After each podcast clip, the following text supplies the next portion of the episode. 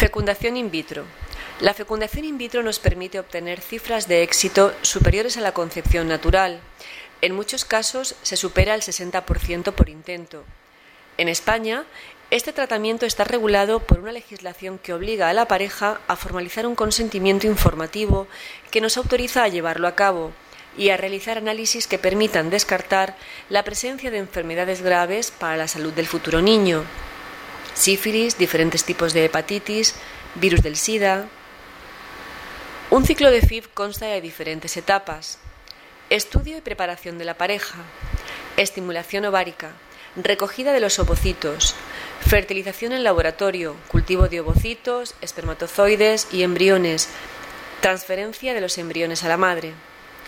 Estudio y preparación de la pareja, tiene por objeto asegurar que el ciclo de FIB es la decisión correcta para solucionar el problema de infertilidad y que la pareja se encuentra física y psicológicamente preparada para iniciarlo. En caso contrario, se orienta a los pacientes hacia otros tratamientos. La estimulación ovárica. Para ampliar al máximo las posibilidades de embarazo, necesitamos obtener más de un ovocito, que es lo que madura habitualmente el ovario de una mujer.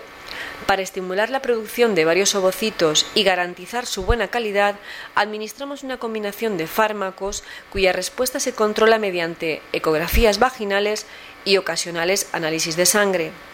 El proceso total dura, según los casos, entre 8 y 12 días aproximadamente. Si se observase una respuesta ovárica deficiente o exagerada, puede interrumpirse el tratamiento. Recogida de ovocitos. Cuando los ovocitos están maduros, los recogemos mediante ecografía vaginal bajo anestesia local y sedación suave, es decir, de forma totalmente indolora. El proceso dura tan solo unos 15 minutos y no requiere intervención quirúrgica, ingreso hospitalario, puntos de sutura o anestesia general. Fertilización en laboratorio. Inseminación. Los ovocitos recogidos se llevan al laboratorio de FID donde se preparan para ser inseminados. Paralelamente, el semen es activado para mejorar e incrementar su capacidad fecundante. Ovocitos y espermatozoides se unen durante varias horas en una incubadora que proporciona las condiciones óptimas para su fertilización y desarrollo. Hasta el día siguiente no sabremos el número de ovocitos fertilizados, pero la tasa de fertilización es del 60%, por lo que es habitual obtener varios embriones. Transferencia de embriones. La fase de cultivo embrionario puede prolongarse de 2 a 5 días. Esto nos permite observar el desarrollo de los embriones para una adecuada selección de los de mayor calidad dejando que sea la naturaleza la que descarte a los más débiles. En general, puede decirse que un cultivo largo contamos con un número menor de embriones, pero de mejor calidad que en uno corto. La tasa de implantación, esto es, el porcentaje de embriones que anidan, en ocasiones se sitúa entre el 40 y el 50%, por lo que para evitar embarazos múltiples se propone en muchos casos transferir un único embrión y congelar los restantes. Los embriones se depositan en el útero en un proceso rápido, cómodo e indoloro, seguido por un periodo de reposo. Congelación de embriones.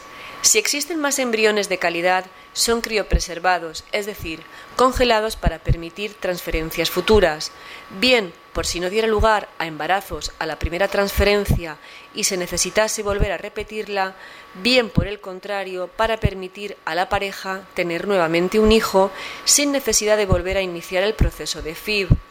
La tasa de embarazo que se consigue tras la criopreservación alcanza el 40%. El hecho de recibir embriones no quiere decir que esté embarazada. Desafortunadamente, la tasa de implantación en la especie humana no es alta y no todas las transferencias conllevan embarazo. En la mayoría de los casos no será posible saber por qué los embriones no han anidado, ya que la propia naturaleza es muy alto el número de embriones que no implantan. Actualmente hay varias líneas de tratamiento que buscan estudiar esta situación. No perseguimos la consecución de embarazos múltiples, solo conseguir la mayor tasa del éxito del ciclo. pero no siempre se implanta el embrión, por lo que en muchas ocasiones transferimos dos o más embriones. Transferir más embriones no supone un beneficio, sino solo el riesgo de embarazo múltiple. El embarazo. Una vez conseguida la gestación, esta evolucionará con total normalidad, sin requerir controles especiales, salvo la vigilancia habitual que se les presta a los embarazos muy deseados. Por otra parte, la posibilidad de abortos, malformaciones, etc., es la misma que en la población general. Si finalizado el tratamiento no se hubiera logrado el embarazo, el comité de reproducción formado por el equipo responsable del caso lo reevaluará para aconsejar sobre los siguientes pasos a seguir. Para ello se realiza una entrevista personal con la pareja.